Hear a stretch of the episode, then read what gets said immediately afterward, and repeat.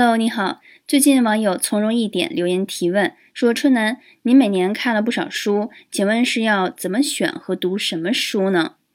选书不需要完全参考别人的书单，而要先从你的个人需求入手。比如说，可以为你补充智慧的书，《穷查理宝典》，少有人走的路；为你补充能量的书，《生命的重建》；为你补充技能的书，《如何阅读一本书》。”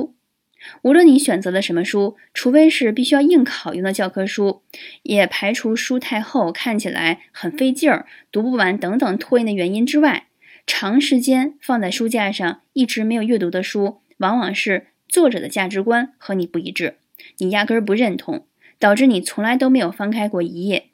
能够阅读完毕的，几乎都是符合你个人价值观的书籍。